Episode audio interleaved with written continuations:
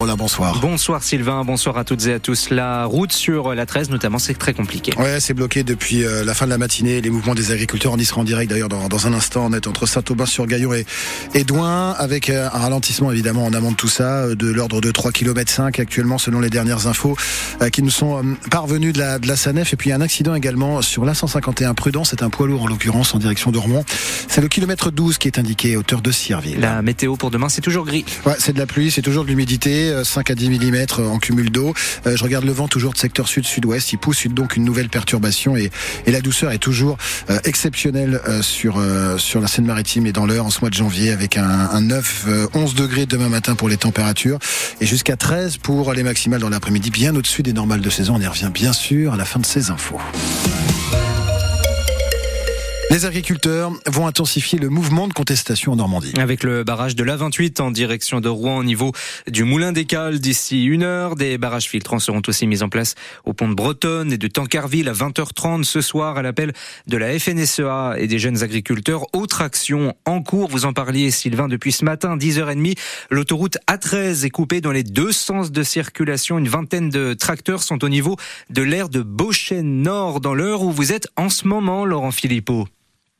Oui, une euh, vingtaine de tracteurs, environ 20-25 euh, agriculteurs qui sont venus euh, essentiellement de l'est du département, et Trépany, Lyons-la-Forêt. Alors sur les tracteurs, il y a des slogans qu'on a déjà vus hein, sur les différentes manifestations. La fin sera notre fin sera votre fin ou agri en, en, colère.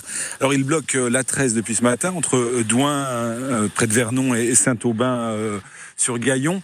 Alors le mouvement n'est pas euh, soutenu hein, par les syndicats euh, FNSEA et JA, les jeunes agriculteurs, mais m'assure un participant, on n'est pas des radicaux, hein, même s'il n'y a pas le soutien des deux principales euh, organisations agricoles ils sont assurés, ils se disent que bientôt le mouvement va s'amplifier et que les syndicats les, rejoindront. Alors forcément, les revendications, ben, on les a déjà entendues. Hein. C'est sur euh, l'importation, c'est sur les charges, sur les normes administratives.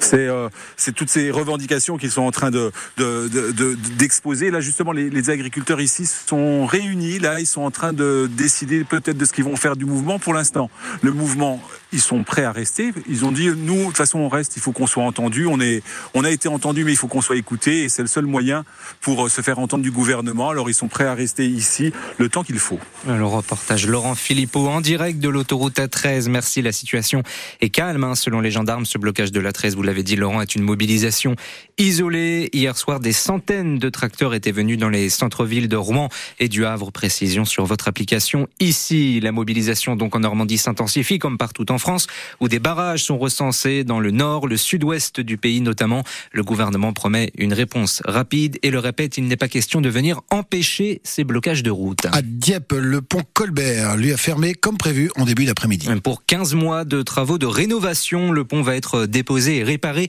Impossible d'y passer donc jusqu'au printemps 2025 pour les piétons. Une passerelle a été installée, elle remplacera le pont pendant ce laps de temps pour relier le quartier du Pollet jusqu'au centre-ville.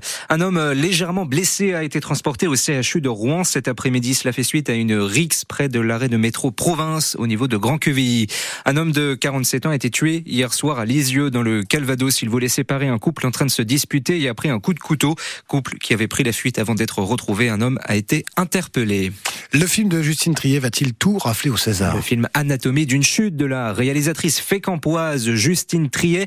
Il est nommé 11 fois au César. On l'a appris ce matin, dont certaines catégories très Meilleur film, meilleure réalisation, meilleure actrice, meilleur scénario. Réponse le 23 février Hier, le film avait déjà été nommé dans cinq catégories aux Oscars. Enfin, le tennis, l'Open d'Australie, l'élimination surprise cet après-midi de l'Espagnol Carlos Alcaraz en quart de finale en 4-7 face à Alexander Zverev.